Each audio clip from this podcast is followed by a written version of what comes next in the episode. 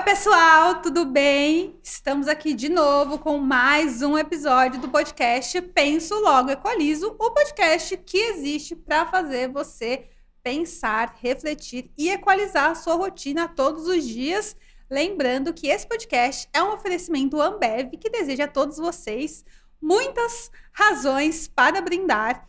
E hoje eu tenho aqui comigo o nosso querido chefe vegano, Rodrigo Albano. Muito obrigada, Rodrigo, por estar aqui com muito a gente hoje. Muito obrigado você pelo convite. Estou super feliz de estar aqui. É, muito honrado de ter esse espaço para a gente poder conversar, poder falar, poder falar um pouco de mim, do meu trabalho também. Obrigado pelo convite. Ótimo. Eu que agradeço a sua presença aqui. E a gente vai falar hoje de um tema bem importante, assim, para as próximas gerações, né? Que eu não vou dizer. Não vou colocar veganismo aqui para não é, taxar ou classificar. Vamos falar sobre gastronomia, alimentação, comida, porque comer é muito bom. Logo, temos aquele ditado: boca foi feito para comer, que é uma das coisas mais gostosas que existem. E aí eu quero que, assim, a gente vai começar você contando a sua história, né? É, meu diretor, inclusive, fica bibibi, apresenta o convidado, nananã, mas eu gosto que o convidado se apresente. Por isso eu quero que você conte a sua história, é, com, conte como você começou na gastronomia, né? E em que momento a gastronomia e o vegetarianismo e o veganismo se encontraram, né, na sua história de vida e no meio desse caminho aí, a gente vai. É, eu vou fazendo as perguntas e vou te fazendo, tirando as minhas dúvidas com você, digamos assim, tá? Então Bom, fica à vontade, conta aí a sua história pra gente. Bom, eu, eu decidi gastronomia nos 45 minutos do segundo tempo. Nunca foi um projeto de vida na, durante o ensino médio, nem tinha noção do que era gastronomia, até conhecer num curso de férias de teatro, que eu era muito travado. Eu fiz um curso de férias de teatro para ver se eu melhorava as apresentações para o terceiro, terceiro ano. E aí eu conheci uma menina que ia prestar para gastronomia. Até então eu tinha prestado para direito, é, educação física, é, psicologia era a minha última opção. Eu queria muito psicologia. E aí quando ela falou de gastronomia, me deu um despertarzinho ali, falar, ah, o que que é? Fui pesquisar, falei, olha que bacana. Porque tinha um cozinheiro na minha família, eu não conheci meu tio, ele faleceu antes de eu nascer. Mas minha avó cozinhava super bem, minha mãe cozinha bem, meu pai, todo mundo cozinha muito bem. Eu cozinhava, assim, fazia umas bagunças na cozinha. Minha avó brigava muito comigo. Toda vez que eu ia cozinhar, eu fazia muita bagunça. Ela sempre brigava porque ela deixava a cozinha impecável, eu ia fazer um café, eu fazia uma sujeira. Mas estava ali um bichinho ali me incomodando. E aí, quando eu fui entender o que era gastronomia, eu falei, ah, por que não? Só que aí mudou todos os planos que meus pais tinham para mim, que a gente veio de família humilde. E o projeto era estudar em escola particular para passar para uma faculdade pública. E na época não tinha universidades boas, é, próximas, que fossem de gastronomia é, públicas. E aí eu fui fazer, que eu queria fazer sempre na melhor, então eu fui fazer na, numa particular.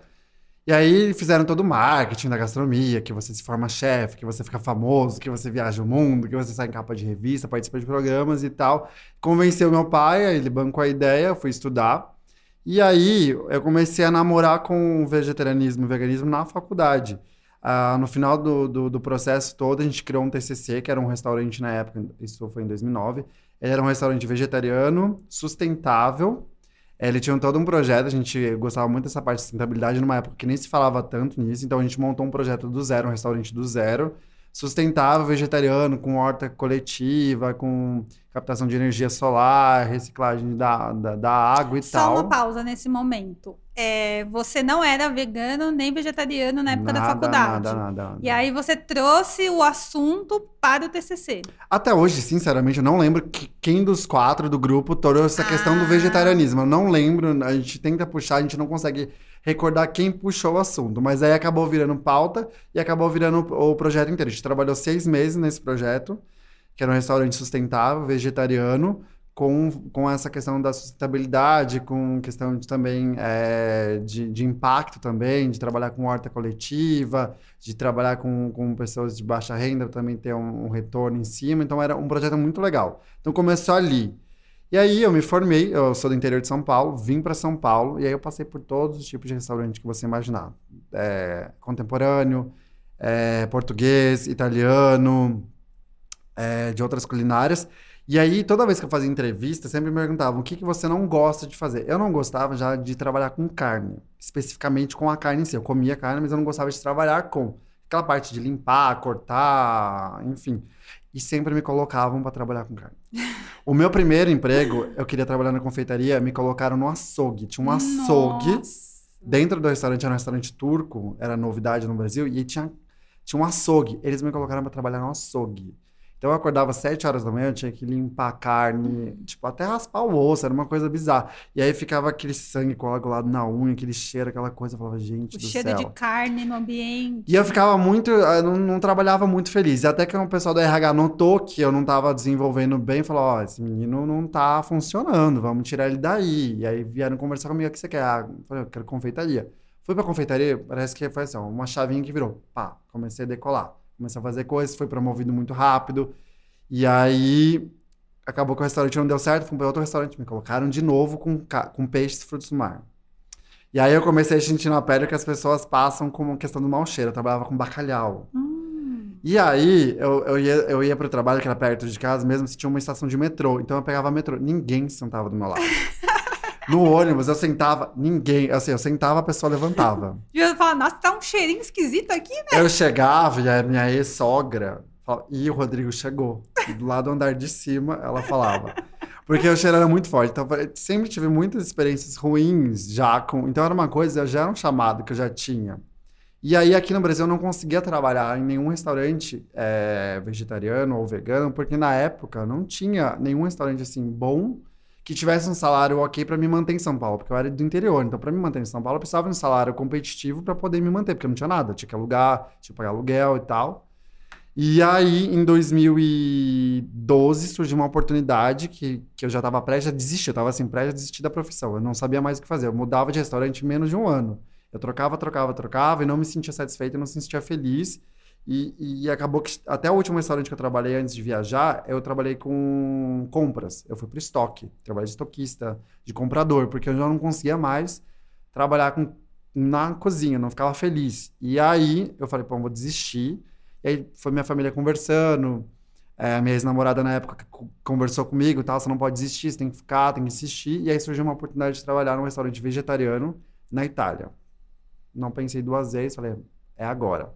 Foi, foi aí que virou a chavinha. E aí eu entendi que eu conseguia trabalhar com algo que eu gostava dentro do meu mundo. Eu fiquei muito feliz, assim, foi uma Mas chavinha. aí o seu mundo já era o vegetarianismo? Eu não o era, veganismo? mas eu ficava muito feliz de não ter que trabalhar com carne. Só de não ter que Ah, mexer tá. com aquilo, já, já, já. Eu, assim, eu comia muito pouco, sendo bem sincero. Eu não era aquela pessoa que comia carne o tempo todo. Mas comia carne. Comia frango, comia alguns peixes, não comia muitas carnes exóticas, nem muitos frutos do mar. Era muito do básico ali, do, da, da, da, da Você era um chato pra comer, digamos assim. É, não sei, é, aquelas coisas de sabores exóticos, cheiro, É. aquela coisa. Eu sempre fui muito sensível a essa coisa de odor, de cheiro, então já me incomodava bastante. E aí eu fui pra Itália, fiquei muito feliz, foi uma chavinha que virou bastante na minha cabeça e falou: olha, é isso que você tem que fazer. Eu fiquei lá a primeira temporada, sete meses, foi muito legal. É, e aí esse- tinha esse período de janela, que era um restaurante que era sazonal, então ele fechava no inverno. Aí voltei pro Brasil, tentei trabalhar. E aí foi surgindo evento, foi surgindo coisas e acabava que sempre, para poder receber, tinha que trabalhar com, com carne. Então, aí mesmo voltando no ano seguinte, quando eu voltava pro Brasil, mesma coisa. E aí eu tentei, não consegui de novo recolocação no Brasil, última vez que eu voltei em 2013, fui chefiar um restaurante italiano no Rio. E aí no Rio de Janeiro eu comecei a ter problema de saúde. E aí Hum. começou a ser um pouquinho mais grave do que só aquela, digamos, paranoia com a, com a proteína. Eu comecei a ter problema de saúde. Por estresse, começou a me dar intolerância à lactose. E eu morei na Itália, tipo, basicamente eu era vegetariano e eu me alimentava muito à base de queijo e derivados, de leite. Começou a me dar intolerância à lactose, começou a me dar dor de cabeça, ânsia. Aí fiz exame, era isso. E aí, tipo assim, foi, foi uma intolerância do zero a 98%. Tipo assim, comia, passava mal. Comia, vomitava, dor de cabeça, piriri, várias coisas. E aí, na época, não tinha também muita a opção, mesmo na internet, livros de receitas que não tivessem lácteos que fosse. Vegetarianos, veganos até tinha, mas sem leite, sem derivado, era muito difícil. E aí eu comecei a estudar, comecei a correr atrás, porque aí eu precisava sobreviver, né? Eu precisava comer, eu precisava me alimentar. Então eu comecei a estudar outras formas de fazer iogurte, outras formas de fazer leite, de fazer bolo, de fazer outras coisas. E aí acabei comecei a, começando a dar curso no Rio de Janeiro. Então, ao mesmo tempo que eu chefiava o restaurante, comecei a dar curso de alimentação saudável. Eu me interessei muito pela área de alimentação saudável. E essa alimentação saudável já era mais voltada para o veganismo? Não era necessariamente veganismo, porque tinha ovos, tinha derivados Ah, de tá. leite, mas já para uma, pra uma, uma refeição mais limpa, né? Questão de sem glúten, sem Ah, tá. E tal, e não necessariamente vegana, mas mais mas já estava assim encaminhando. E aí meus cursos começaram a fazer muito sucesso, e eu comecei a entender que o meu negócio com a gastronomia não era trancado num- num- numa cozinha. Eu gostei muito de, de trabalhar com workshop, de ter contato direto com as pessoas. Hum. Eu não tinha muito contato com o cliente. Né? O cliente ia pro meu restaurante, ele gostava do prato, aí ele falava pro garçom, o garçom me falava.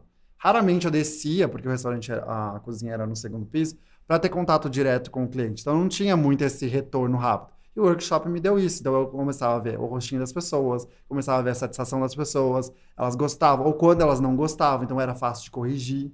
Então comecei a entender que, nossa, bacana, acho que é isso. E aí acabei, por conta da, da questão da, da- de saúde e de que na época eu, eu tive um problema com o restaurante, eu voltei para São Paulo, trabalhar num restaurante saudável, que foi assim, o último restaurante que eu trabalhei fixamente aqui em São Paulo. Que ele era saudável, não era vegano, mas tinha muitas opções veganas, era basicamente a base de saladas e grãos, e aí tinha opções de carne, era a questão do orgânico e tal, foi muito legal. Mas eu também já lá eu comecei só a provar. Nem em casa eu comia mais. Eu só comia no restaurante. Então, quando tinha que provar, eu provava. E aí começou a cair meu consumo de proteína. Hum. Porque o meu corpo não estava mais aceitando. Chegou uma hora que, assim, eu não conseguia mais comer. E aí eu comecei a entender minha profissão, comecei a trabalhar com internet. E aí eu saí de restaurante. Aí eu comecei a trabalhar com consultoria, com workshop, com palestra, a desenvolver receita para algumas marcas, a desenvolver alguns produtos para algumas marcas. Então, a internet me ajudou bastante também a, a, a, a sobreviver como pessoa, como o vegetariano, porque aí eu comecei a parar de ser obrigado a trabalhar com isso, porque eu dependia do meu salário para sobreviver em São Paulo, então as opções que eu tinha eram pouquíssimas, era super restrita. Então a internet me ajudou a dar esse, esse salto que era não depender fixamente de um lugar. Então eu comecei a dar aula, comecei a dar workshop, comecei a fazer várias coisas e trabalhar com a internet. E aí eu falei, agora eu posso, posso sentir, eu posso, eu posso deixar o meu corpo falar, porque eu já não era mais novinho, o corpo começou a responder, então eu tinha muito processo inflamatório, eu tinha muito, é, eu tive um processo início muito grave, de novo, de gastrite, por conta da alimentação. Então, eu era uma pessoa que me, alimentava super bem, super correto com a alimentação, mas ainda assim sofria processo inflamatório, começava a ter dor de cabeça, aí tinha refluxo. E eu falava, gente, mas eu como bem, eu como saudável, né? Eu falo sobre isso, eu vivo isso na minha vida, o que está acontecendo? E aí eu fui entendendo, assim, sentindo o meu corpo diminuindo o consumo. Então, quando eu comecei a diminuir, começou a melhorar. Falei, nossa, peraí. Então, assim, no meu caso, isso é muito individual também. Vai de pessoa, tem pessoa que para em outras questões. E eu também já não gostava de consumir, então eu juntei a ideologia que já, já, já era uma coisa muito clara para mim, da questão do sofrimento animal. Porque, se, para mim, o que me incomoda às vezes com algumas pessoas que eu vou conversar sobre não é isso, é só entender, sim, o processo. O animal não quer morrer. Ele sente dor. Ponto. Então, assim, se para você tá tudo bem, então quando eu comia carne, eu sabia o que eu tava fazendo. Eu sabia da minha escolha, eu sabia que eu estava compactuando com isso. Então eu sabia que o animal ele não era feliz, que ele vivia em cativeiro, que tinha várias outras coisas. Então eu falei, ó, então ele não. Porque assim, tem pessoas que acham que é bonitinho, né? Vem da árvore. Você pega, É. pega um pedaço de bife da árvore, você pega um pedaço de frango da árvore, vem, vem, ah, vem, vem pacotadinho, bonitinho. E eu juro pra você, eu conversei com pessoas mais velhas que, ah, mas ele não. Ah, ele ia morrer de qualquer jeito, não ia, ah, ele ia. Não, e ah. tem gente que pensa. Eu fiz até um post no domingo que várias pessoas falando que os animais eles existem para nos servir. Que eu acho que é pior ainda, né? Você pensar que o animal existe para te servir. As pessoas, elas gastam muito tempo com justificativa, É. né? E aí eu já, já tenho uma, uma, uma, uma frase que é muito clara pra mim, que é assim, quando você justifica demais, você já sabe que tá errado. Se você tá justificando, é porque você Exato. já sabe que tá errado. Eu também acho. Então tem gente que usa religião pra justificar, É. que tem gente que usa a questão, ah, mas nós somos topo da cadeia alimentar, tá? né? E assim, os primeiros livros que eu li na época, que não fazia muito sentido pra mim, mas essa era a única coisa do livro de veganismo do meu TCC que fazia sentido, era que o homem jamais conseguiria matar um animal com, a- com as presas, com a própria mão. Ele não consegue, não tem, ele não tem porte pra isso, não tem força pra isso, não tem estrutura pra isso. Então começa aí. Mas é isso, as pessoas vão justifi- justificando, vão tentando achar ali. Então, pra mim, assim, tem que ser claro. Então, vamos ser honestos. Então, eu sabia que quando eu comia carne, eu sabia o que eu estava fazendo. Eu não era, ai, não sabia, ai, achei que era, sei lá, Deus que mandou aqui o, franguinho. não era isso. É, não vem, pronto, existe todo. Então eu não era é. hipócrita. Então, pra mim, o que me incomoda às vezes das pessoas é hipocrisia. Então, assim, vamos sentar e vamos conversar sobre fatos? A gente conversa sobre fatos. Pra mim, eu tenho o menor problema com você comer carne. Se você é uma escolha sua, então.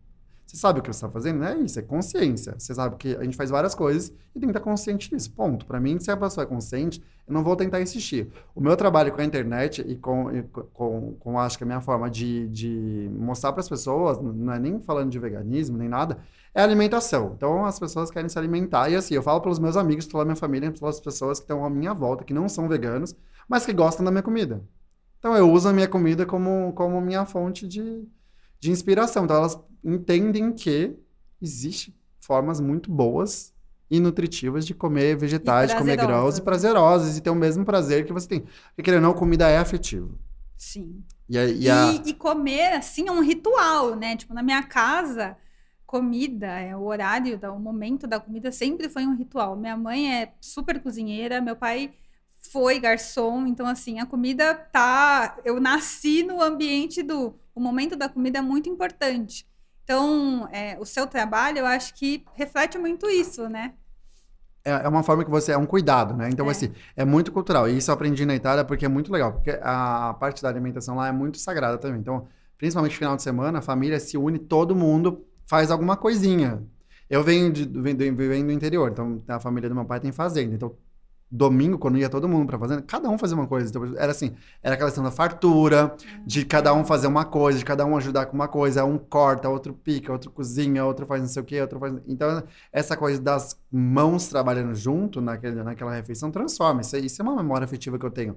É uma saudade que eu tenho, às vezes, daquele domingo que todo mundo tava lá sentado, participando, conversando, cozinhando, todo mundo aqui, um fogão a lenha aqui, um fogão industrial ali, todo mundo fazendo uma coisinha ou outra, e depois tinha aquele banquete que todo mundo sentava e comia. Então, assim, é uma memória afetiva o bolo, o café, o, o doce, sei lá, a lasanha, a massa, o molho, aquela coisa que às vezes você tá num lugar, se sente o cheiro e fala, nossa, minha mãe fazia isso, ah, minha avó fazia aquilo. É sensorial, então a alimentação ela é sensorial. E eu gosto muito do meu trabalho por isso, porque eu consigo proporcionar isso para as pessoas. Quantas vezes eu tive essa experiência super positiva de cozinhar alguma coisa para alguém, a pessoa, nossa, minha avó fazia isso. Ai, Porque isso é cruel, às vezes, para o cozinheiro receber um, um, uma proposta de trabalho assim, ah, eu queria que você fizesse um bolo que minha avó fazia. Por mais que, assim, exista a receita ali bonitinha, tá? Não é a mesma coisa. Eu falo assim, eu falo por, por, por experiência de cozinha. Quando eu trabalhava em cozinha, chefiava, comandava uma cozinha, se eu tinha um cozinheiro que não estava num dia bom, eu preferia que ele fosse embora. Eu falava, cara, vai descansar. Porque assim, por mais que seja tabelada a receita, se ele não está num dia bom, a energia que ele está ali passa para o é. alimento. E a pessoa que vai comer isso. sente. E é batata, às vezes ele, ele, às vezes perde o ponto do arroz, que é básico, às vezes ele é, erra no sal, no, no, no açúcar, no, no tempero no ponto de uma coisinha, porque não tá um dia bom. E, acontece comigo, eu sou chefe de cozinha, mas tem dia que, que eu não tô legal, que eu vou fazer uma coisa e vai ficar uma porcaria. Eu falo, nossa, que, que faço isso todo dia, mas aqui eu vou fazer agora, tá porcaria. Porque você não tá num dia bom. Então, comida é energia. Essa questão do sensorial, do, do trazer isso, é muito legal. E essa é a, a minha arma que eu digo, que eu tenho hoje, que é transformar vegetais, grãos, alimentos que a gente tem na nossa base da alimentação, porque a nossa base, querendo ou não, ela é vegana, ela vem de vegetais, ela vem de frutas, legumes, é, grãos, cereais, enfim, a gente tem essa base. E quando alguém fala, ah, mas você vai vir comer em casa, mas não tem nada vegano, você não tem arroz. Tem, tem feijão. Tem feijão? tem. Então tem vegano. Tem, tem, tem, legumes aí, uma folha, alguma... tem. Não tem uma farofa, alguma, alguma farinha, alguma coisa?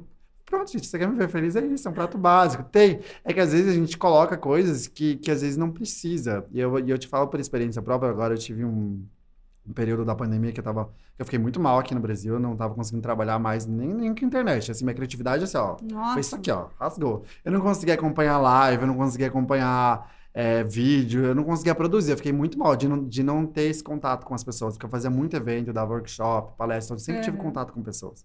E na pandemia eu acabei ficando muito mal. E aí eu decidi, em consenso com a minha família, tá, ó, preciso trabalhar.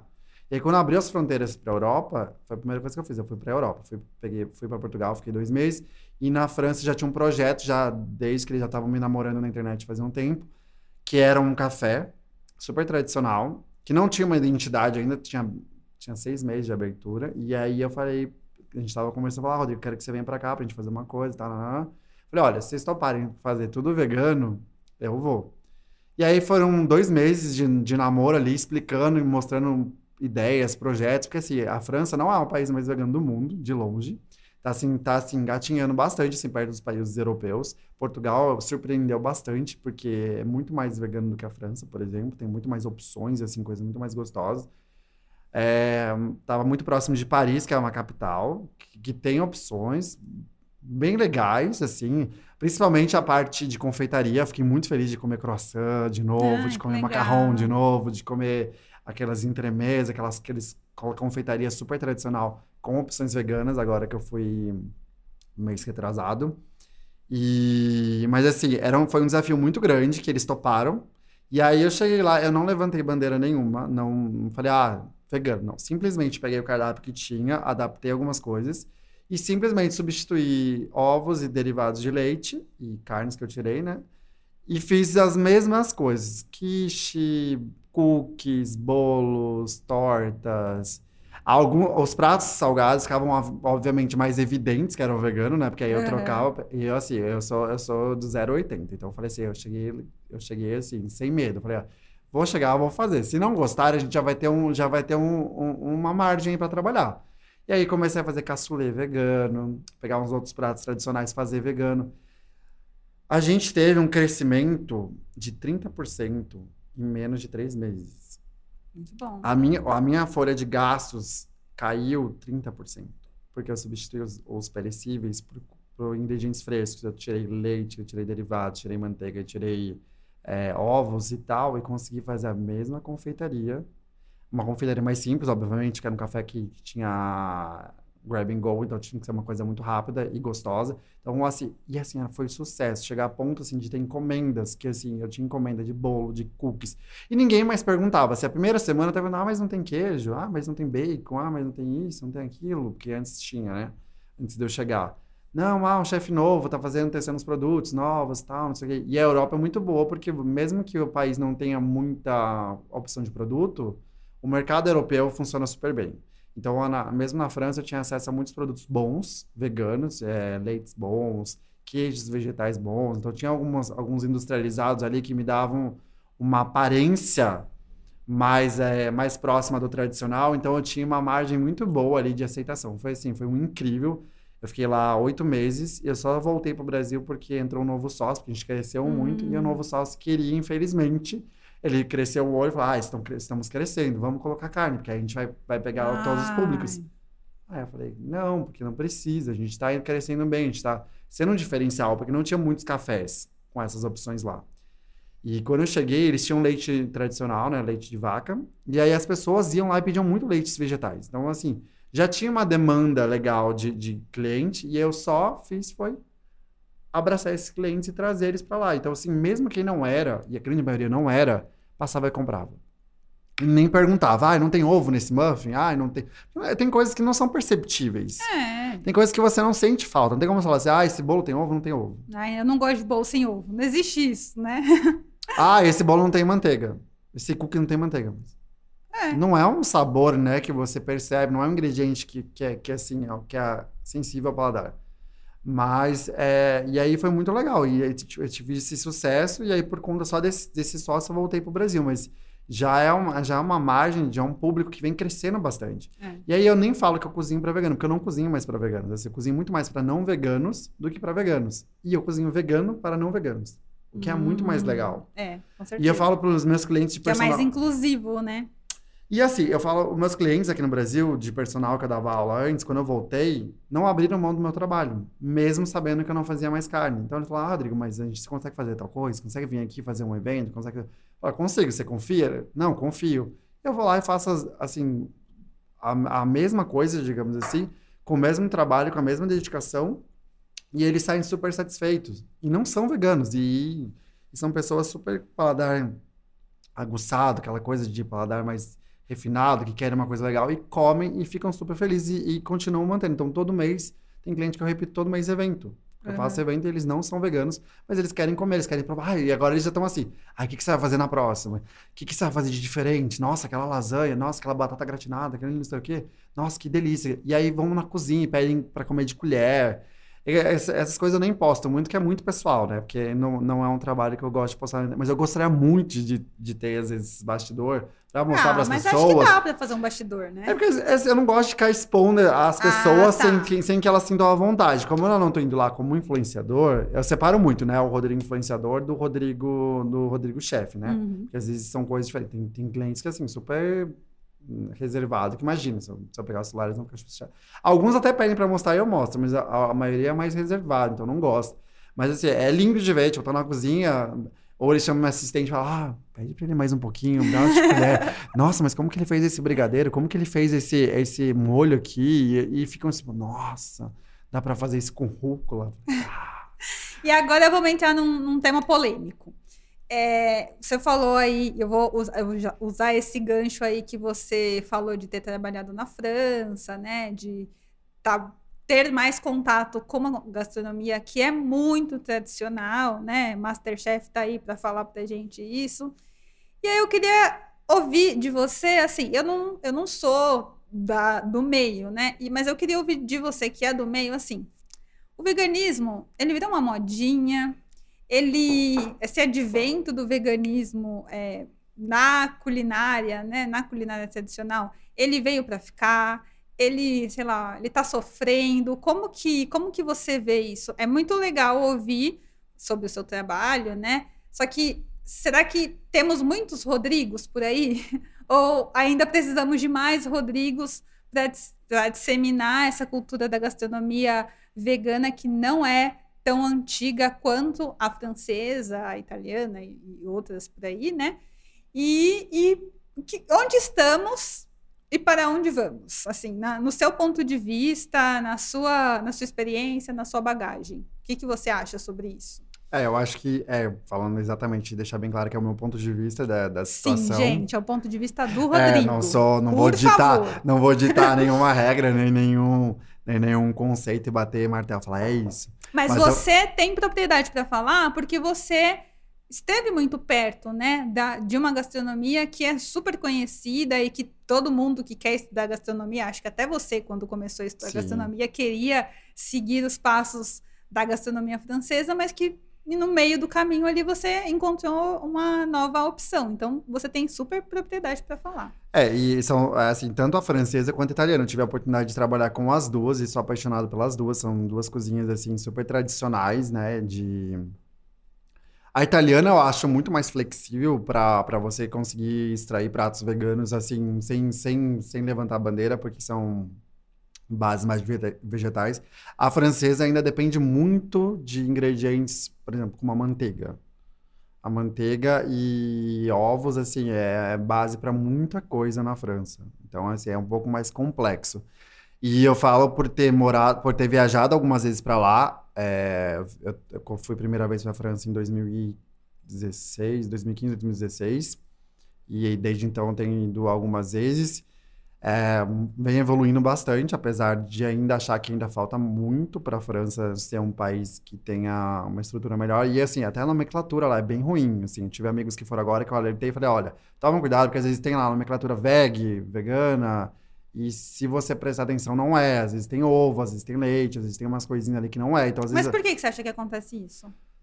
Eu não sei, eu questionei assim, assim eu tenho, eu tenho, eu tenho um, um, a questão de, de trabalhar com o Instagram, isso me ajuda muito com respostas, porque às vezes quando eu tenho algum problema em algum restaurante, tanto aqui no Brasil quanto fora, eu consigo mandar um direct e aí, e aí a gente sabe que quando a gente trabalha com internet, às vezes tem, tem essa, esse privilégio que, de ter uma resposta.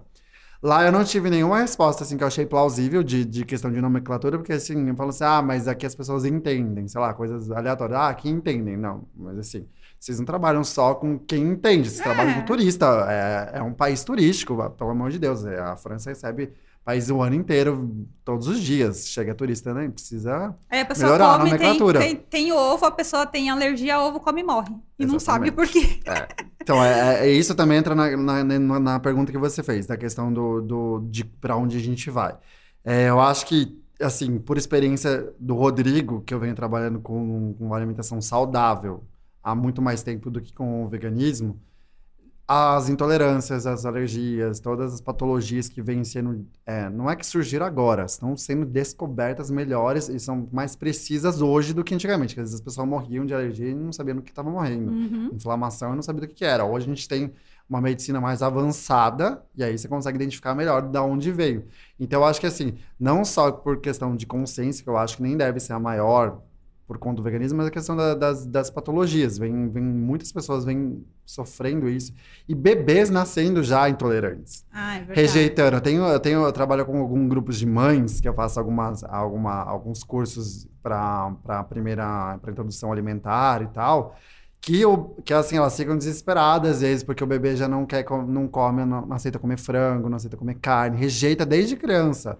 Às vezes tem alergia a leite, a alergia ao ovo. Então já vem já uma mutação genética aí, de uma transformação genética. Porque assim, não é, não é a mesma coisa os, o leite que meus avós tomavam antigamente, a carne que eles consumiam. Não é mais a mesma. O processo hoje em dia é um processo robótico, mecânico, acelerado, né? Que os frangos é muito hormônio, é muita, muita coisa, a questão do agrotóxico. Que é uma coisa que o pessoal também não entende, né? Que no passado se comia carne de uma maneira diferente que a gente come hoje. É, né? da vaquinha que ficava é. lá no pasto, nananã, enfim, é, as coisas hoje em dia é um processo muito mais rápido, não se respeita o tempo da natureza, é um processo Isso. acelerado em todos os sentidos.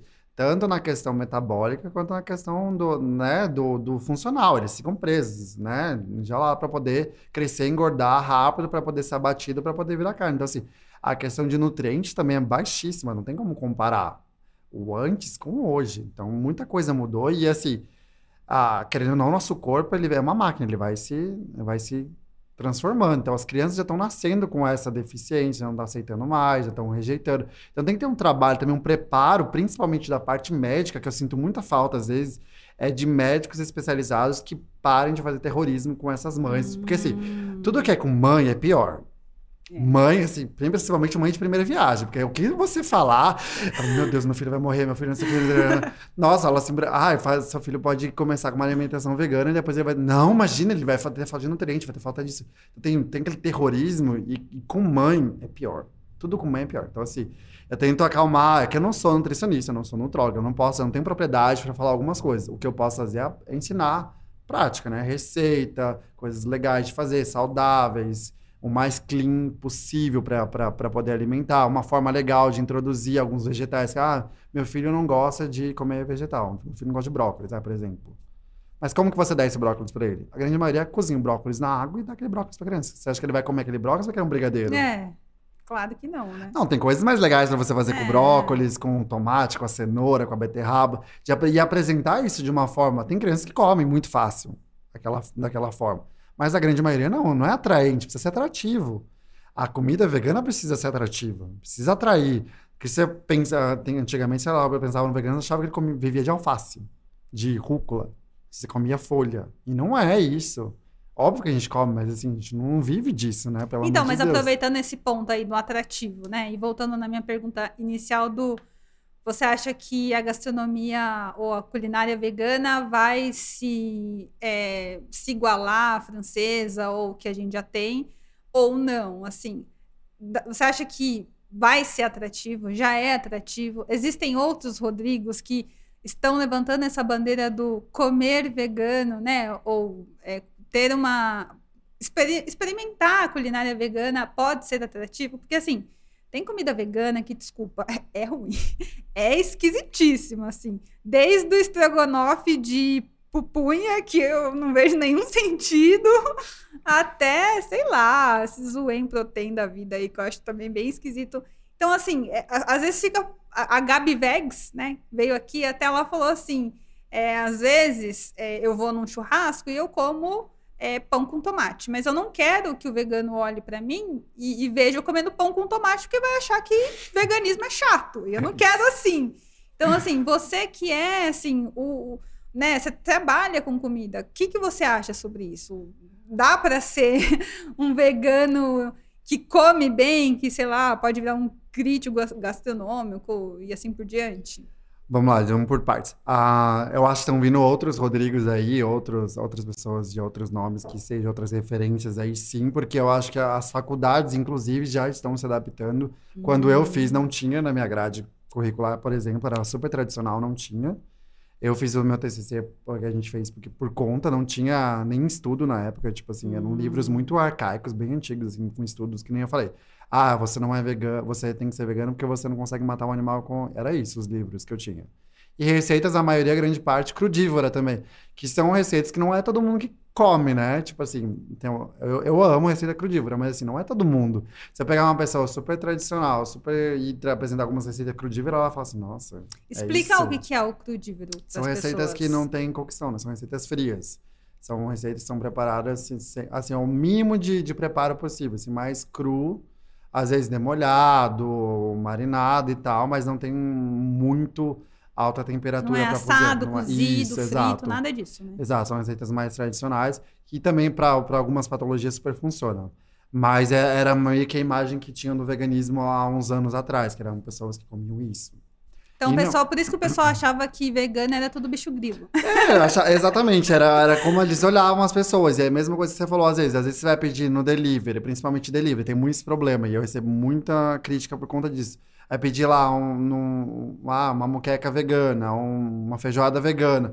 E aí a pessoa, por exemplo, faz a feijoada que é ela feijoada vegana. Qual é, qual, é, qual é a graça da feijoada tradicional? É o quê? Você tem carnes que são salgadas, temperadas, cozidas tem uma série de preparos para você chegar para fazer a feijoada, correto? E aí tem lugares que, infelizmente, você compra essa feijoada vegana e ela vem como? Um feijão com legumes. Então, basicamente, esse é, é, um, é um feijão com legumes cozido na água. Isso não, não é uma feijoada. Então, eu sempre falo, tanto para meus alunos como para os meus clientes e pessoas que conversam que é o mesmo trabalho que você tem com a carne, com a proteína animal, você tem que ter com o vegetal. Então, o vegetal, ele não foi feito só para ser cozido, assado. Tem outras formas de fazer. Você pode marinar, aliás, pode não, deve marinar, fazer outros tipos de cocção, testar outras formas de fazer, de cozinhar, de cortar, de temperar. Tem uma infinidade de especiarias de tempero. A gente, a gente mora no Brasil, a gente tem tudo o ano inteiro. Tem uma infinidade de possibilidades de você fazer com aquele vegetal do que você só pegar ele e colocar no feijão e falar, ah, toma aqui sua feijoada vegana. Óbvio que aí você vai, vai pedindo no seu delivery, vai chegar na sua casa e falar, nossa, isso é, é isso. É isso a comida vegana. E aí vai, vai queimando a. Assim, eu trabalho tanto para poder deixar uma, uma coisa legal, e aí é, tem lugares que, que, que fazem de qualquer jeito. E para você ter uma opção de mercado, porque assim, o mercado está crescendo. A demanda aumentou. Então, o que acontece? O que, que, que, às vezes alguns empresários pensam? Se eu não tiver opção vegana no meu estabelecimento, ele vai procurar outro lugar. E é fato, porque eu falo isso por mim, porque a grande parte dos meus clientes não são veganos, então quando tem reunião, não são cafés veganos, não são restaurantes veganos, então eu tenho que adaptar. Mas eu tenho know-how para poder, sei lá, pedir para ele, ah, adapta isso, tira isso, sei lá, ele tem um risoto. Então, se eu for num lugar que o lugar é bacana e eles aceitam esse tipo de sugestão, então fala, ah, faz isso, tira a manteiga, coloca azeite, não precisa colocar queijo, bota isso, bota aquilo, e ele faz e fica maravilhoso. Eu fui num perto de casa que tem baião de dois, e aí não é um lugar vegano. E aí eu falei, ó, dá para você fazer isso, isso separado? Não, não, não, não. Dá, veio um baião de dois, assim, que não era um baião de dois, mas veio um arroz super bem temperado, com feijão, com tomate, com ervas, tinha uns legumes, mandou uma mandioquinha. Eu falei, olha, super esforçado. E aí tava gostoso, mas tem lugares que aí pra, não tem opção, e aí para ter uma opção, faz de qualquer jeito. Aí faz isso, aí faz essa muqueca mais ou menos. Mas aí é só para capitalizar, né? Não é para ser você, inclusivo. E aí você né? faz o quê? Você queima o veganismo. Você queima. Porque assim, ser vegano, tipo assim, hoje em dia, que você. Você pode ter uma infinidade hoje aí de opções de proteína industrializada, com aparência, com textura de, de, de carne de, de tradicional, que é, esses, esses nem são feitos para vegano, porque o vegano ele sabe ver muito bem sem proteína animal. Então são feitos para quem quer diminuir consumo, para quem quer provar outra forma, para quem se entende com a ideologia, quer praticar a segunda sem carne e tal, quer começar a diminuir o consumo. Então também são, são fontes que você tem, tem opções ali que você tem, mas não são necessariamente feitas para veganos.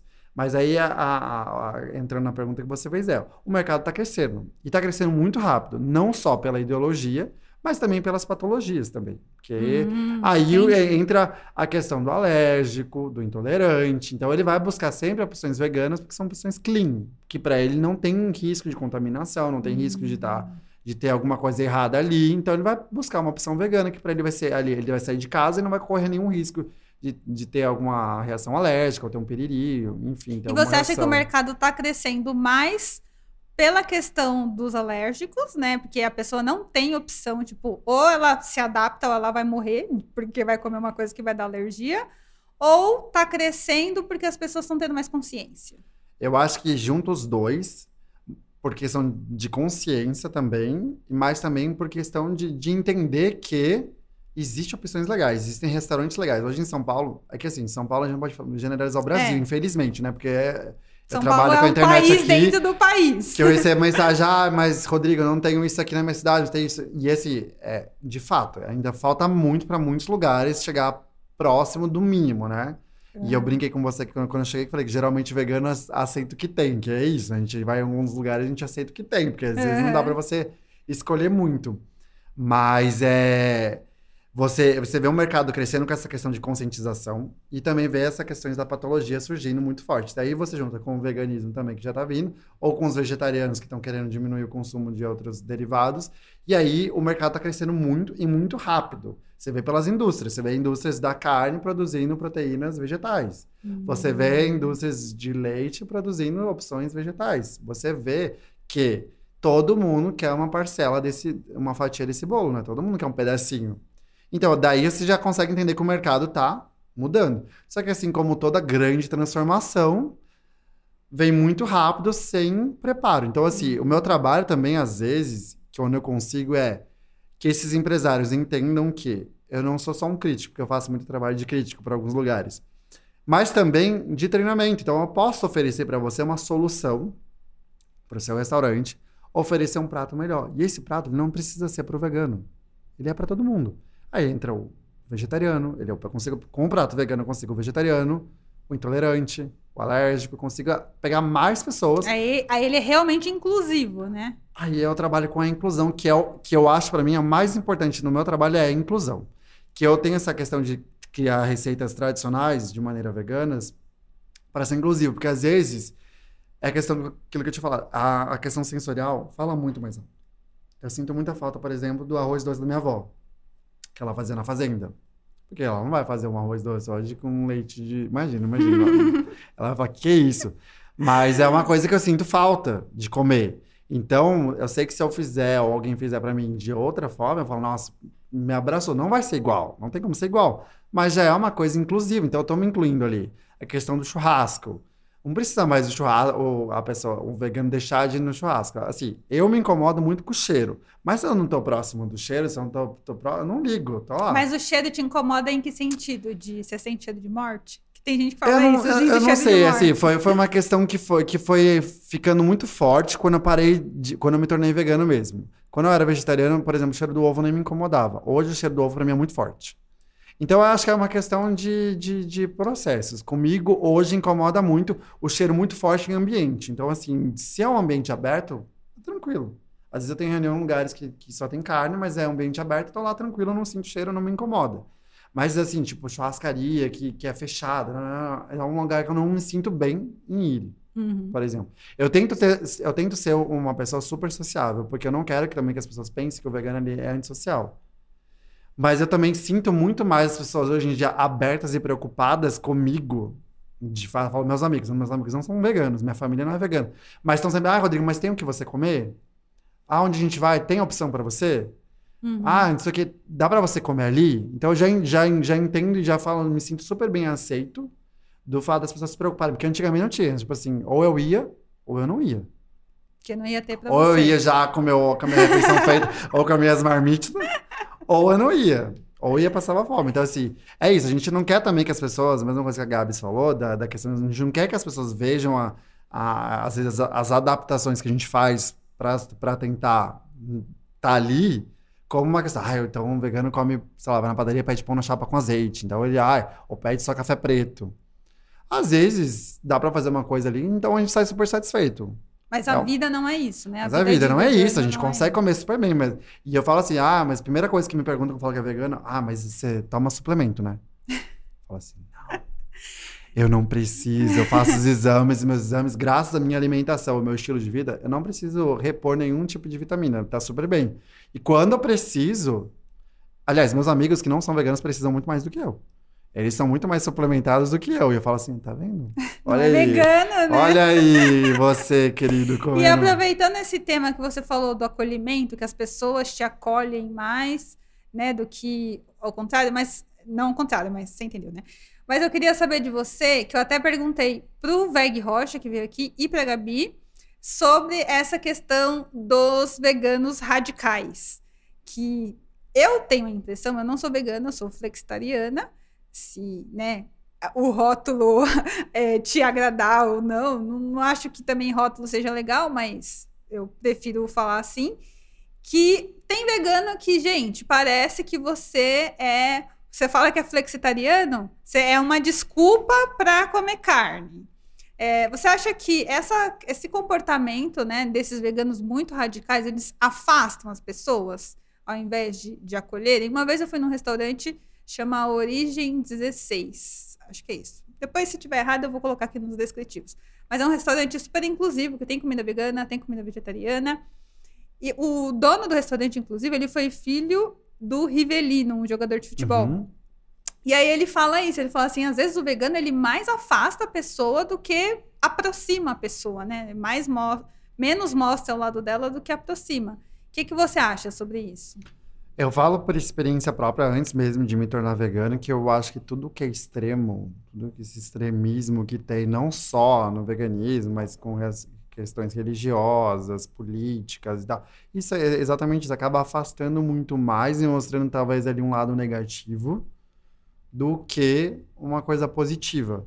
Isso para tudo. Mas eu também entendo, às vezes, alguns ativistas, como outras, não só do veganismo, mas de outras, de outras categorias, de outras, de outras pautas, de outras bandeiras, porque também precisa entender o que, que essa pessoa passou para chegar no que, ela, no que ela é hoje. Então, assim, eu, eu tento ser a pessoa mais sociável do mundo por conta. Porque, assim, é muito difícil você, você viver numa bolha. Não dá, eu não consigo viver numa bolha. Então, eu tento me sociabilizar com as pessoas, porque eu preciso. Eu preciso estar próximo de pessoas, eu preciso estar com pessoas, eu preciso tentar passar o meu recado. E como eu tra trabalho com internet, e você que trabalha com internet entende, a gente precisa da, das pessoas, a gente precisa atingir, precisa falar, precisa conversar com as pessoas. Se eu for um, um extremista, óbvio que, que, né, se estiver por questões aí de política, você consegue atrair outros tão parecidos quanto ou piores. Mas não, não, é, não é a visão que eu acho que, que seja assertiva para você incluir pessoas.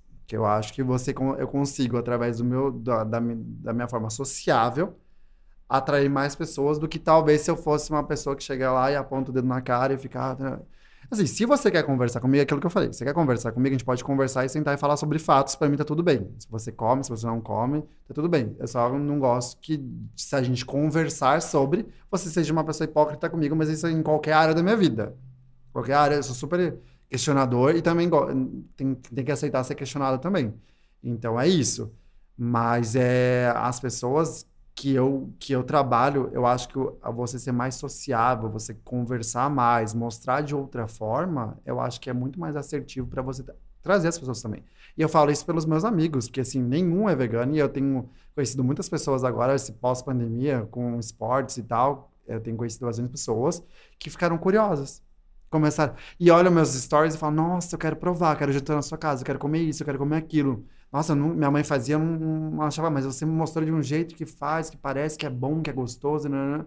Então, é, são talvez pessoas, se eu fosse extremista, por exemplo, não estariam lá. A gente teria discutido, brigado, e talvez ela nem, nem inclusive, pegue ranço é. e não queira nem provar um dia. Então, eu acho que a forma cuidadosa, como você fala com as pessoas, talvez atraia muito mais. Esse é o meu, meu, meu ponto de vista. Eu acho que respeito quem é super ativista e acho super bacana, mas assim, eu acho que a forma que você tem de comunicação é ser mais sociável, porque as pessoas vão ver que não é um bicho de sete cabeças, não é difícil, não é, não é assim, a matemática, eles tentam fazer toda essa questão matemática, principalmente assim, são, são várias desculpas, né? Ah, mas aí, tudo bem, eu posso, posso parar de comer carne, mas aí eu tenho que suplementar. Ah, mas aí meu prato tem que ter proteína, tem que ter você não preocupa nem com a quantidade de proteica que você tem numa refeição normal, tradicional, porque quando você tira a proteína animal, você, começa, começa. a preocupar com a proteína. Ah, a quantidade de verdade. proteína. Ninguém tá nem aí. Tem gente Ah, que mistura mas- arroz, feijão, macarrão. É, ah, mas eu vou começar a ser vegano, eu vou engordar. Ou pior, algumas pessoas que, que eu, eu trabalho muito com atleta. Ah, mas eu comecei a tirar carne, eu comecei a emagrecer.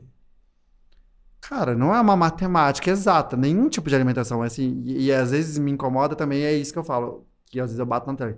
Que a medicina e a nutrição avançou muito, mas ainda tem muitos médicos e nutricionistas não preparados para falar sobre. E era melhor nem falar do que falar besteira, porque as- cria esse terrorismo todo e acaba difamando uma coisa que é mentira, você sabe? E você vê, tem vários atletas super famosos que são veganos e o rendimento deles é ótimo. Então não é pela alimentação que eles deixaram de ser bons ou o rendimento deles caiu. Tem não até é um isso. documentário na Netflix, né? Aquele The Game Change, que é maravilhoso aquele Pronto, é isso. Então, assim, é que às vezes o, o que é bom pra um não é bom pra outro. Às vezes não sempre, né? Porque assim, o meu corpo, o meu estilo de vida, a minha genética, tem várias vertentes aqui que, que vão me induzir e entender. Então não dá pra um médico, pra um nutricionista pegar, ó, tó, come isso. Tantas gramas disso, tantas gramas daquilo. E eu falo porque eu pego isso, porque eu trabalho muito direto com nutricionistas e nutrólogo na parte de dieta. Que eu vejo ali o cálculo e falo, gente, mas Tá esquisita.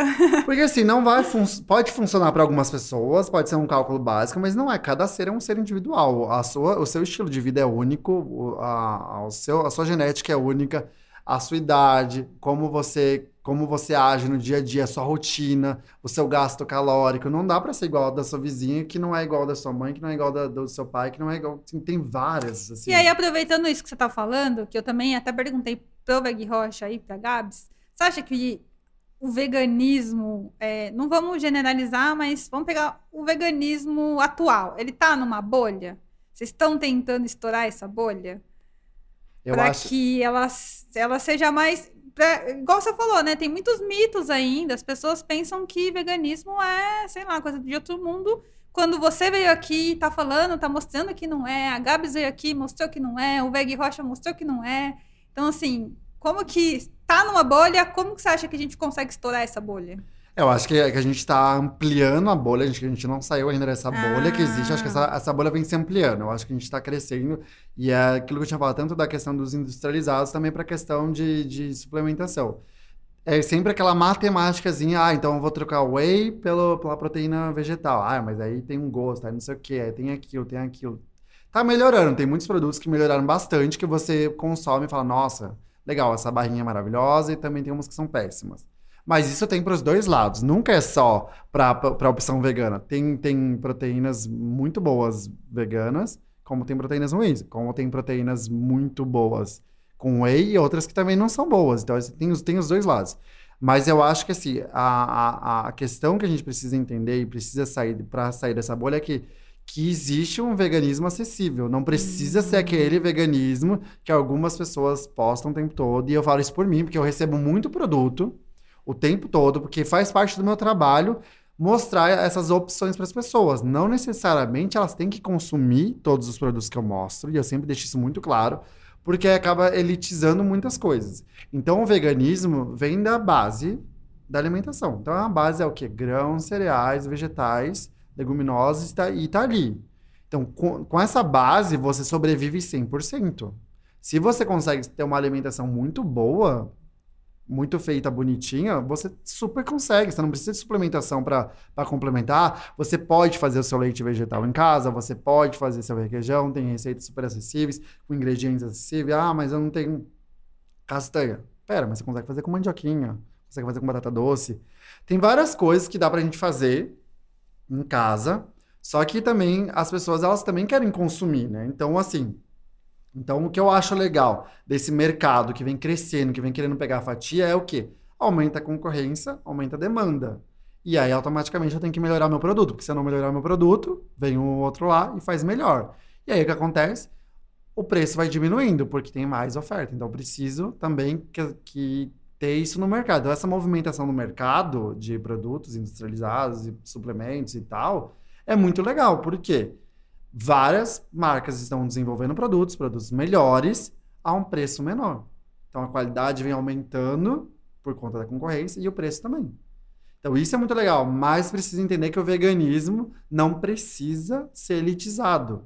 Não é porque a gente tem inúmeros produtos aí no mercado que, inclusive, nem chegam em toda a parte do Brasil. E eu sei porque eu sempre, quando eu posto alguma coisa, e eu acho isso legal, e eu tento sempre responder todo mundo, é que, ah, não tem isso no Norte, não tem isso no Nordeste, não tem isso no Sul, não tem isso no interior de São Paulo, não tem isso em outras regiões do Brasil. Mas dá para fazer de outra forma. Então, as minhas receitas, eu tenho muito orgulho disso, que elas são inclusivas. Então, se não tem uma coisa, a gente consegue usar outra. E se de repente não está ali no enunciado o que, que dá para substituir, quando me mandam um direct perguntando, eu super respondo. E dá para fazer. Nenhuma receita minha, e eu falo nenhuma, 100% de certeza. Nenhuma é insubstituível. Tem sempre alguma coisa que dá para substituir e adaptar para a realidade de pessoas que não têm acesso, de repente, a alguma coisa. Porque eu, falo com pessoas do, do norte ao sul, assim, de ponta a ponta, e falar, ah, mas aqui numa cidadezinha no interior do Amazonas não tem. Tá, mas o que, que você tem? Me fala. Ela passa uma listinha lá e fala, ó, usa isso, usa essa farinha, ou usa esse, esse, esse, esse fruto, ou usa essa, esse tubérculo que a gente consegue fazer. Se não vai ficar igual, porque não dá para ser igual, mas vai ficar muito parecido e você vai conseguir fazer. E é isso, eu acho que o veganismo tem que ser inclusivo. É, é para você se incluir não só o vegano, mas aí você incluir o vegetariano, o intolerante. E aí a gente vai abrindo essa bolha, vai deixando ela cada vez mais acessível.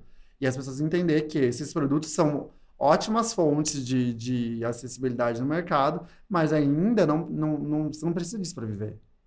É porque a gente acostumou a comprar industrializados, né? Porque eu falo assim, porque eu fui uma criança super industrializada.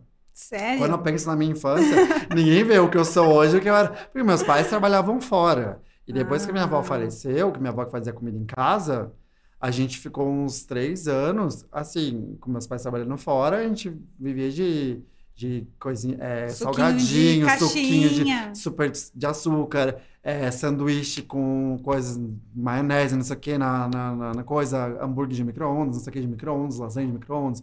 Então eu vim de, de, um, de um período da minha vida, esse tipo de, de infância, super industrializado, né? Nossa, podre, né? Comia muita coisa, tipo, de mercado, pronta. Mas isso não mudou tanto, né? Voltando um pouquinho para a coisa da bolha, você falou assim, ah, a bolha está se ampliando. Mas ela está se ampliando com veganos conscientes ou com veganos que, que são aqueles radicais? É, e essa coisa do industrializado eu entendi que você falou que é, uma, é um ponto positivo, né? Ter esses produtos industrializados, não que a pessoa tenha que viver disso. Mas. Ela nem precisa viver é, disso, pelo amor de Deus. Mas, ela... mas você não acha que hoje, que ainda em 2022, né, com tanta informação que a gente tem, as pessoas ainda criticam o veganismo e ainda estão no industrializado? É exatamente isso.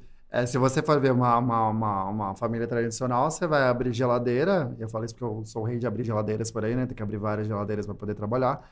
Você vê uma infinidade de produtos industrializados. Então, assim, é, é uma contrapartida que você tem com, com, com, com a filosofia que você é contra. Você é contra o veganismo, mas também só consome industrializado. Mas qual é a fonte nutricional daquilo que você está comprando? Porque tem industrializado e industrializado, né? Tem coisas assim que você olha ali a a última coisa que ele tem é a fruta do suco. Né? A, a menor porcentagem que tem naquele rótulo é a, é a fruta do suco. Fora os tá corantes, açúcares e várias coisas. Né? Então eu falo que quando, quando você trabalha com alimentação saudável e acaba migrando para o vegetariano, você vira rei de ler rótulo, né? Eu sou a pessoa super que vai lá no, no mercado e fica lendo rótulo. Ah, tá, tá, tá. Então você começa a entender o que você está consumindo. Então tem, tem que ter um consumo consciente. E essa, e essa bolha vai ser estourada quando as pessoas entenderem isso. Isso para os dois lados. Hum. E aí acaba que automaticamente você aumenta o consumo de, da base, porque a nossa base ela, ela é vegetal. Você precisa consumir. É, a natureza nos deu para a gente oferecer, para te dar o melhor. Você consegue abs absorver o melhor que a gente tem de nutriente, vitaminas e minerais da natureza. Você não precisa de industrializado para isso. Isso, é, isso é, um, é um conforto, digamos assim, que você tem, uma mão ali para você suprir a falta de tempo, a praticidade, tarará, e ter produtos ali que você pode consumir mais rápido. Mas o quanto isso prejudica a sua saúde? O quanto isso prejudica a, a tua alimentação, a tua rotina, ou o teu organismo? Até onde você vai aguentar? Eu falo isso por mim, porque eu, eu fui uma criança que depois engordou, que demorou para perder peso, que, que ficou viciado em açúcar. Eu, tipo, eu era uma formiga. Precisa, tinha, tinha crises, às vezes, assim, depois do trabalho, eu trabalhava aqui em restaurante de madrugada, de querer comer um doce, tipo, uma hora da manhã, de sair na rua para comprar biscoito industrializado para comer de uma porque eu precisava de doce, eu queria açúcar. Então, quanto isso prejudica? A gente demora às vezes para entender ou perceber os sinais que o nosso, nosso corpo está dando, para entender que assim, você não precisa ser vegano para comer melhor, mas assim, você necessariamente vai, vai ter que migrar para uma coisa mais natural, para uma coisa mais. E aí você vai o quê? Para o vegetal. Você vai para os grãos, para as leguminosas, para as frutas, para as verduras, porque só o seu corpo precisa disso. Você não vai conseguir suprir, é, principalmente se você for pensar em acessibilidade, suplementação. E aí a gente tem alguns desserviços na internet, que são uh, os blogueiros e blogueiras fitness, que não sei o quê, que, nananã, que mostra aquele corpo maravilhoso, que muitas vezes nem é real, é Photoshop e tal, e as pessoas se cobram tanto para ter aquele corpo. Ah, mas aí você precisa de suplemento tal, você, precisa, você consegue comer tal, nananã. E aí vai criando uma ideologia de alimentação saudável total. Com suplemento, só tem. Nossa, tem blogueira que só come suplemento. No Ai, café, no almoço, Ah, coisinha para que... gente, para crescer é. cabelo. Ai, por favor, né? gente. Isso é o cúmulo do absurdo. Bom, e você acha assim que uma pergunta que eu fiz para todos os veganos que passaram por essa cadeira, você acha que o mundo vai ser vegano um dia? Eu não acho que o mundo vai ser vegano um dia, porque, né, tem, tem pessoas aí que estão no outro extremo e são extremistas, e quanto mais você falar, mais elas vão bater o pé que não. Mas eu acho que a tendência, sim, é aumentar muito, é, se não o veganismo, mas o vegetariano, o flex, que nem você fala, porque precisa a gente está num momento do planeta que, que a gente precisa ser consciente. E é isso, eu acho que é, foi muito legal, que é a, a proposta do, do, do, seu trabalho, que é falar de sustentabilidade e entender que o planeta precisa. A gente já está com o alerta ligado há muito tempo, que precisa pelo menos diminuir. E não só a questão também planeta, mas a questão de saúde. Você vê aí patologias, pessoas que, que aí para eles, né, infelizmente, eles ficam depressivos, às vezes eu tenho clientes assim que não que são veganos porque eles foram obrigados a ser. Porque foram chegou uma hora que assim o médico falou não dá mais. Seu organismo não aguenta, você vai ter um colapso, você vai ter um derrame, você vai ter um infarto, você não pode mais.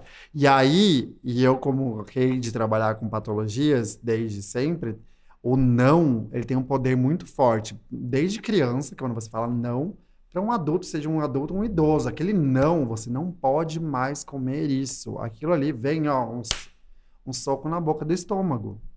Porque aí ele sabe que não vai mais poder comer. Porque se ele comer, ele vai vir a óbito, uhum. em alguns casos. Então, aquele não dói muito. Então, é muito melhor você ter uma alimentação consciente, escutar o seu corpo, escutar o que você precisa.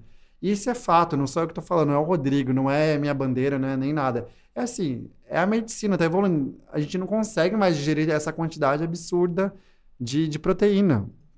A carne não é mais igual ela era antigamente, os nutrientes não são mais os mesmos. E essa superprodução, o Brasil, é, é, é assim, pra, a, a, gente não, as pessoas não aceitam mas para eu que tive a oportunidade de morar fora, de ver o mundo de um outro prisma, de ver o Brasil também como um outro prisma, a gente é o quintal do mundo. A gente virou a plantação deles, a gente virou a, a mini fazendinha deles. Porque a gente produz uma quantidade de comida aqui que não alimenta nenhum, que poderia alimentar o Brasil tranquilamente, sobrar, mas vai tudo para lá, vai tudo para fora. Até o gado vai tudo para fora. Então a gente virou celeiro, virou quintal do mundo. Então, assim, a gente precisa também ter uma consciência de que a gente, enquanto brasileiro, precisa melhorar também o nosso ponto de vista, estudar mais, entender mais. Parar de, de, querer ser extremista na política, extremista de, de várias e só entender os fatos. O que está acontecendo? O que está rolando? Ah, porque tudo banaliza aqui. Ah, desmatamento banalizou, a produção da pecuária banalizou, o agro virou pop, virou maravilhoso. É porque a, eu vejo, vi um comercial agora também desses agro pop aí. Ah, minha vaquinha feliz, a minha vaquinha produz leite feliz. É. Porque ela tem um roçador. Tem porque, não, não, não. Gente, a vaca só. E olha, isso eu tive discussão na, na França também com o espanhol, porque ele não aceitava, que o, o tio dele tinha uma produção de gado leiteiro. E aí ele falava assim: não, mas ela produz leite o ano inteiro. Eu falei assim, porque ela precisa, ela fica prenha, ela precisa. Não, imagina, ela, ela produz da natureza. Eu falei, não, querido, ela não produz leite. Assim como qualquer mamífero, ela precisa gerar uma vida para ela poder dá leite. É assim, é, funciona. Que nem é pra gente, o leite é pro bezerro. né? Exato, mas ele brigava e eu falava assim: então tá, olha aqui, vem vê, vê esses artigos aqui, vê se você aceita. Porque não aceitava. Então, assim, não é só uma pessoa que pensa assim, existe um aglomerado de pessoas com essa ideia confortável de que tudo vem bonitinho. Ah, a vaca ela produz leite porque ela produz leite. A vaca ela, ela nasceu produzindo leite. Não. Assim, ah, a galinha produz ovos. Ela produz ovos, né? Mas não na quantidade que a indústria precisa. O leite, não na quantidade que a indústria precisa. E assim a gente vê da carne. E vê de outras coisas também. Então, é, é, toda essa, essa questão que, que eu converso com as pessoas é assim: vamos ser consciente. Você pode consumir carne, você pode consumir o que você quiser.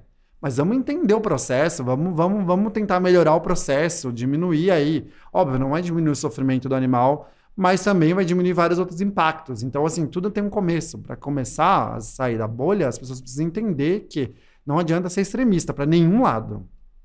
Nem pro lado do veganismo, muito menos pro lado do agrepop, De quem não come, né? de quem não come, porque não é. A gente tá, tá tendo alertas o tempo todo aí, ó. A gente teve um, um dia de chuva em vários lugares aí e viu as É. catástrofes que aconteceram. Então é, é preciso entender os sinais. A natureza tá dando sinal. E aí tem pessoas que falam com mais propriedade do que eu que também explicam as consequências de tudo, tanto do consumo, quanto da produção, quanto de todo o efeito que isso causa. Porque a gente precisa, né, combater algumas coisas. Pra gente poder viver também, né? Porque a gente precisa do mundo pra viver, né? É. Porque o pessoal acha que o mundo que vai acabar, né?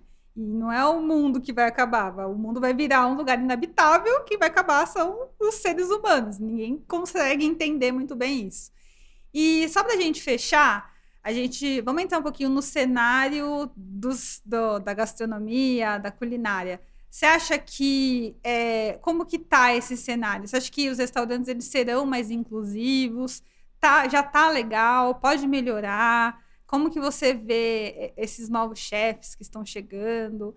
É, vai ser mais fácil assim ter um amigo vegano e falar, ah, vamos ali no restaurante. Vai ter comida pro vegano? Vai ter comida pro não vegano? Como que você vê isso? Ó, é, é, eu acho que precisa melhorar bastante e falando mesmo de... Eu, eu viajo bastante a trabalho, então, assim, é, tenho muita dificuldade de comer fora. Mas, às vezes, é uma questão de conversar e entender o que tem, porque às vezes é vegano e o restaurante não consegue sinalizar ou não prepara bem as pessoas que atendem, porque também é também questão de Hum. treinamento, para atender esse, esse público. E aconteceu, por exemplo, um caso agora que eu fui num, num café que não era vegano, mas tinha uma opção, de brunch vegano. Aí eu pedi a opção de brunch vegano. E aí tinha a opção do cappuccino, que era com leite vegetal. O atendente me trouxe leite tradicional. E ainda, eu não sei nem porque eu perguntei, porque não, precisa, não precisaria nem perguntar, porque eu pedi o brunch vegano completo vegano. Porque parece óbvio que, que eu vou consumir, né? Mas, não- e por sorte, eu perguntei. Ele falou, não, o leite é leite de vaca. Eu falei assim, mas eu pedi o brunch vegano. Ele, ah, verdade, né? Tipo assim, então às vezes, às vezes o lugar até tem, mas falta preparo. Você acha que falta uma questão de entendimento? Falta entendimento. Porque- Mas falta opções, ah, opções também, Ah, pelo tá. amor de Deus, Não, falta até opções. aconteceu comigo algo parecido. Eu fui num evento na terça-feira, não, na segunda-feira. E aí, na hora do almoço, eles serviram um almoço lá, e eles serviram um almoço que estava até bem interessante. Tinha salada de quinoa, tinha salada normal, mas tinha queijo. É, e aí tinha um, acho que era um curry de grão de bico, mas não, não tinha nenhuma sinalização se a comida era vegana ou não. E aí eu perguntei para a colaboradora do buffet, falei assim, ah, isso aqui é o quê? Ela falou assim, ah, é um curry vegano. Não, ela falou, é um curry.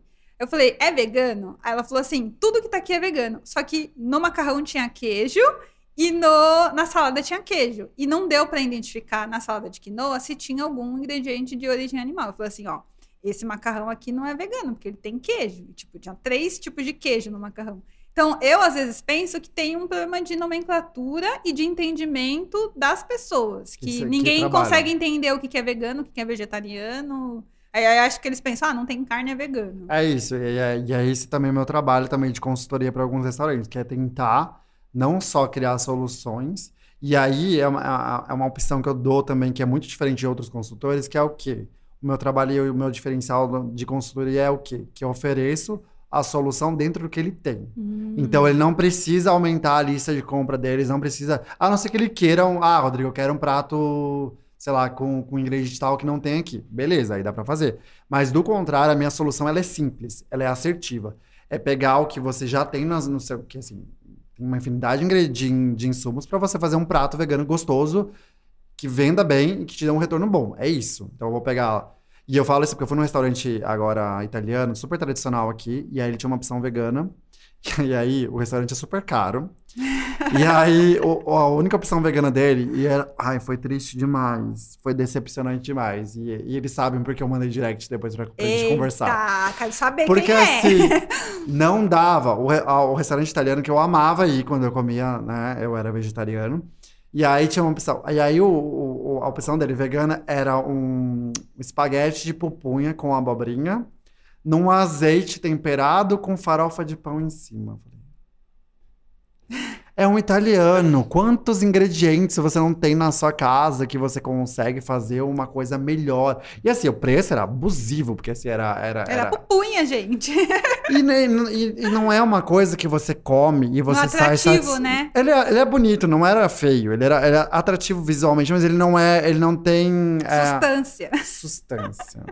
A gente quer comer o pra encher a vegano tem barriga. fome. A gente quer sair pra comer bem. A gente quer sair satisfeito. Não precisa ser um big prato, mas assim, que tenha componentes ali, tanto nutricionais quanto, quanto que cause um conforto ali. Você, tá você já sabe que você vai comer na rua, você já sabe que não vai ser o melhor dos ingredientes, você sabe que, né, quando você sai de casa, você tem que estar preparado pra comer o que o restaurante oferecer. Então, assim, é isso. Mas aquele prato ali era extremamente abusivo o valor dele. Ele era bonito, mas assim, ele não, não trouxe o conforto. Porque foi no italiano. Você vai no italiano, você querer sair do italiano Estufado. satisfeito, né? E não saí, eu tive que pedir uma entrada, tive que comer pão, com, pedir um azeitezinho lá pra poder, né? Tipo, nossa, gente. E assim, não dá, gente. Assim, tem- você pega sua, seus, seus ingredientes, base do seu cardápio, dá pra fazer uma coisa infinitamente melhor. Já que você vai ter uma opção, que essa seja a opção. E aí o meu trabalho entra nisso. E aí foi a partir do, do meu direct, que eu mandei pra eles, explicando o que tinha acontecido, que eu consegui uma oportunidade de trabalho, que aí eles foram a- Ah, até aceitaram uma consultoria ali pra montar dentro do cardápio dele, porque às vezes o chefe também não aceita. Se não é um chefe que não é muito flexível, ele também não vai aceitar uma consultoria de alguém de fora.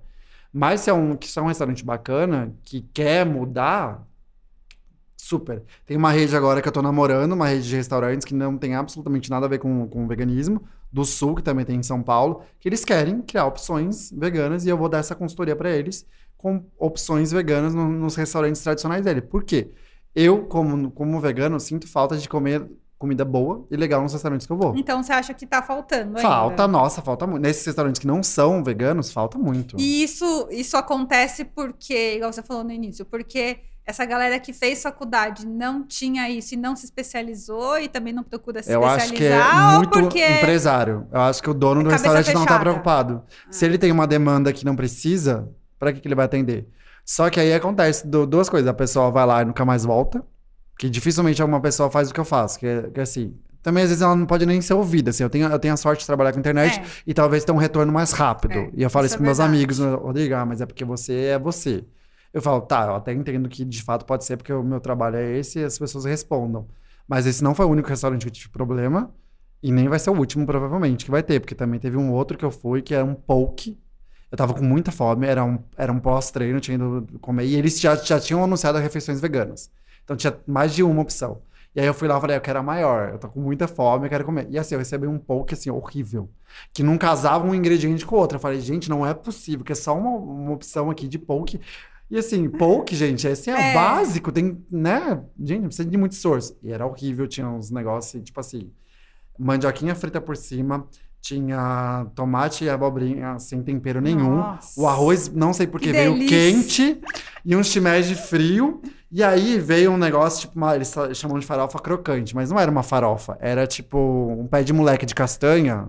Pé de moleque mesmo, açúcar caramelizado, Hum. com castanha picado no meio do negócio pra você colocar show. Eu falei, gente, o que que é isso? Não dá. Era assim, você não comia, não casava, não, não dava link o negócio. Eu falava, gente, não é possível que alguém sentou e criou isso aqui. Só que o que acontece? Se a pessoa ela come e não gosta, a grande maior parte delas vai embora. Então o restaurante falou, nossa, Rodrigo, nunca ninguém criticou. Eu falei, nunca ninguém criticou, mas talvez essa pessoa nunca mais voltou. É um prato que sai bastante? Ele falou, não. Ah, Então eu falei, "Esse- daí você já tem um paliativo de, de entender que, pera, tem alguma coisa errada. Toda vez que eu comer uma comida ruim agora vegana, eu vou pedir pra você mandar a mensagem. Porque precisa, porque às vezes também, como o restaurante não tem um feedback, Ele, não, É. ele não identifica. Então a pessoa simplesmente come, não gosta e não volta mais. Então, se o restaurante não for um restaurante que é li- ligado, que é questão de, de, de saída de prato, porque assim, tem restaurantes que são muito ligados a isso. Eu falo que eu trabalhei. Então, todo final de mês tinha, ó, Rodrigo, esse prato saiu muito, esse prato saiu pouco. Por quê? A gente tentava entender, porque às vezes não tinha feedback, mas é um, é um prato que não tinha saída. Então, se o restaurante não tiver esse, esse, esse link com o sistema e não entender, ele não vai identificar. E se a pessoa não falar, piorou. E como você acha que, que, é o, que o futuro isso pode ser melhorado?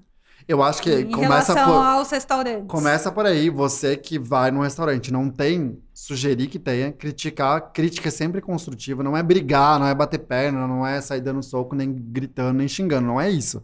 Mas você sugerir. Se não, se não o garçom ou o gerente, olha, vim aqui, tô indo embora, não tô feliz. E isso eu faço sempre. Independente da minha profissão ou não, eu falo como pessoa, porque quando eu saio, eu tento sair relaxado. Eu não saio o chefe Rodrigo. Eu saio o Rodrigo, pessoa que quer comer bem, quer sair satisfeito. Então, assim, se não tem, eu falo, ó, fulano, você pode jogar no lixo meu feedback, mas eu vou dar porque pelo menos é um desencargo de consciência que eu tenho, que eu, que eu falei.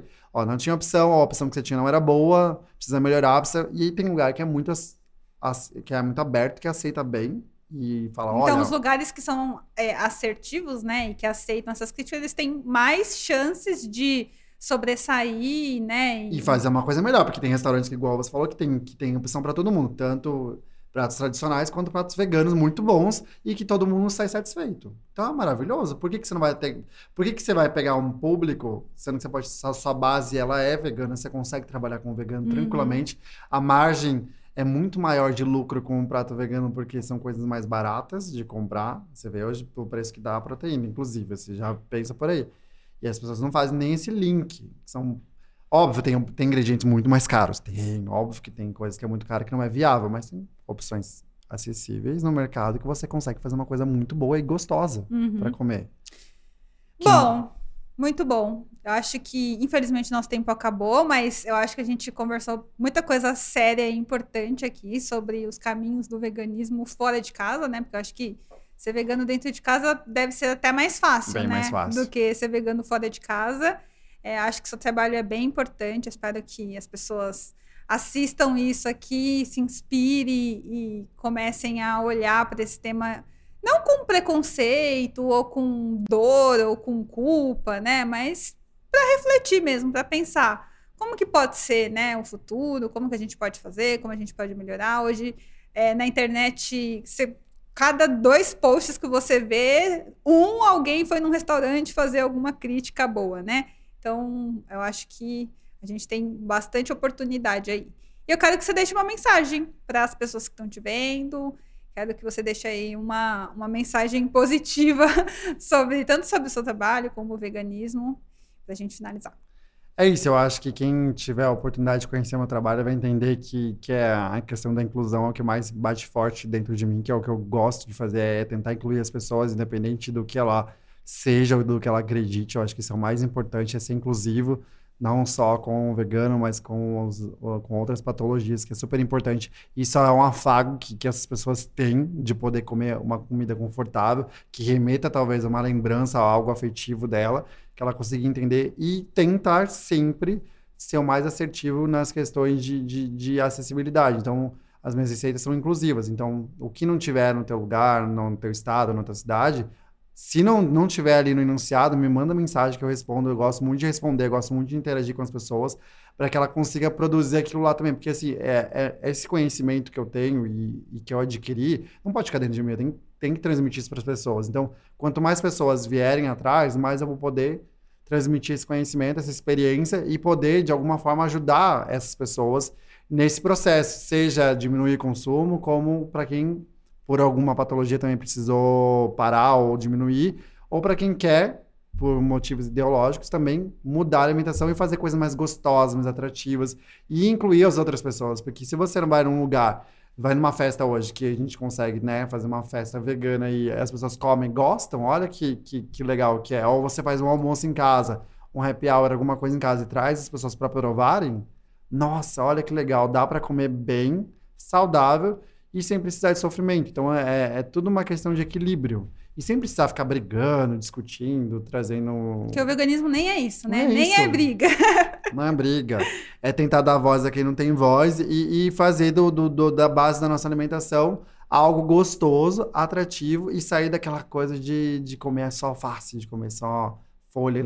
Dá pra comer muita coisa gostosa, muita coisa ah, que traz conforto, que traz, remete à lembrança. Que o, a lembrança que a gente tem é essa, né? A gente tem uma, uma coisa do nosso passado, da nossa avó, da nossa mãe, aquela coisa que mexe no coração, que você come, que você sente o cheiro fala. É isso, então é trazer essa, essa, essa proximidade com essa lembrança para poder também dar acessibilidade para as pessoas poderem comer tudo de um jeitinho mais saudável. Muito bom, muito obrigada. Obrigado. Agora eu vou esperar você me convidar para comer na sua casa. Vamos, vamos marcar. Porque ser amiga Eu de vou- chefe é isso, é comer, é comer comida boa. Eu, tô, eu tô devendo um open house na minha casa nova e quando eu fizer eu vou te chamar. Tá bom, combinado. E é isso, gente. Muito obrigada para quem assistiu o podcast até aqui. É, espero que essa conversa tenha ajudado vocês a refletirem mais um pouquinho sobre o veganismo, para vocês verem que não é nenhum bicho de sete cabeças. Você pode praticar o veganismo sem necessariamente você ser vegano, ajudar o planeta de alguma maneira, mesmo que seja um pouquinho. Como o chefe falou aqui, você pode fazer com que você tenha na sua casa, não necessariamente depender de industrializados ou de coisas mirabolantes para praticar o veganismo, né? Exato. E se vocês tiverem dúvidas, coloquem aí nos comentários. É, eu vou deixar também o seu arroba lá do Instagram aqui no, no, no descritivo desse vídeo. Lembrando que esse podcast é um oferecimento Ambev, que deseja a todos vocês muitas razões para brindar. Também temos o apoio dos nossos lojistas e de alguns colaboradores, marcas colaboradoras. E eu espero que vocês gostem deste vídeo. Beijo e até o próximo vídeo. Tchau!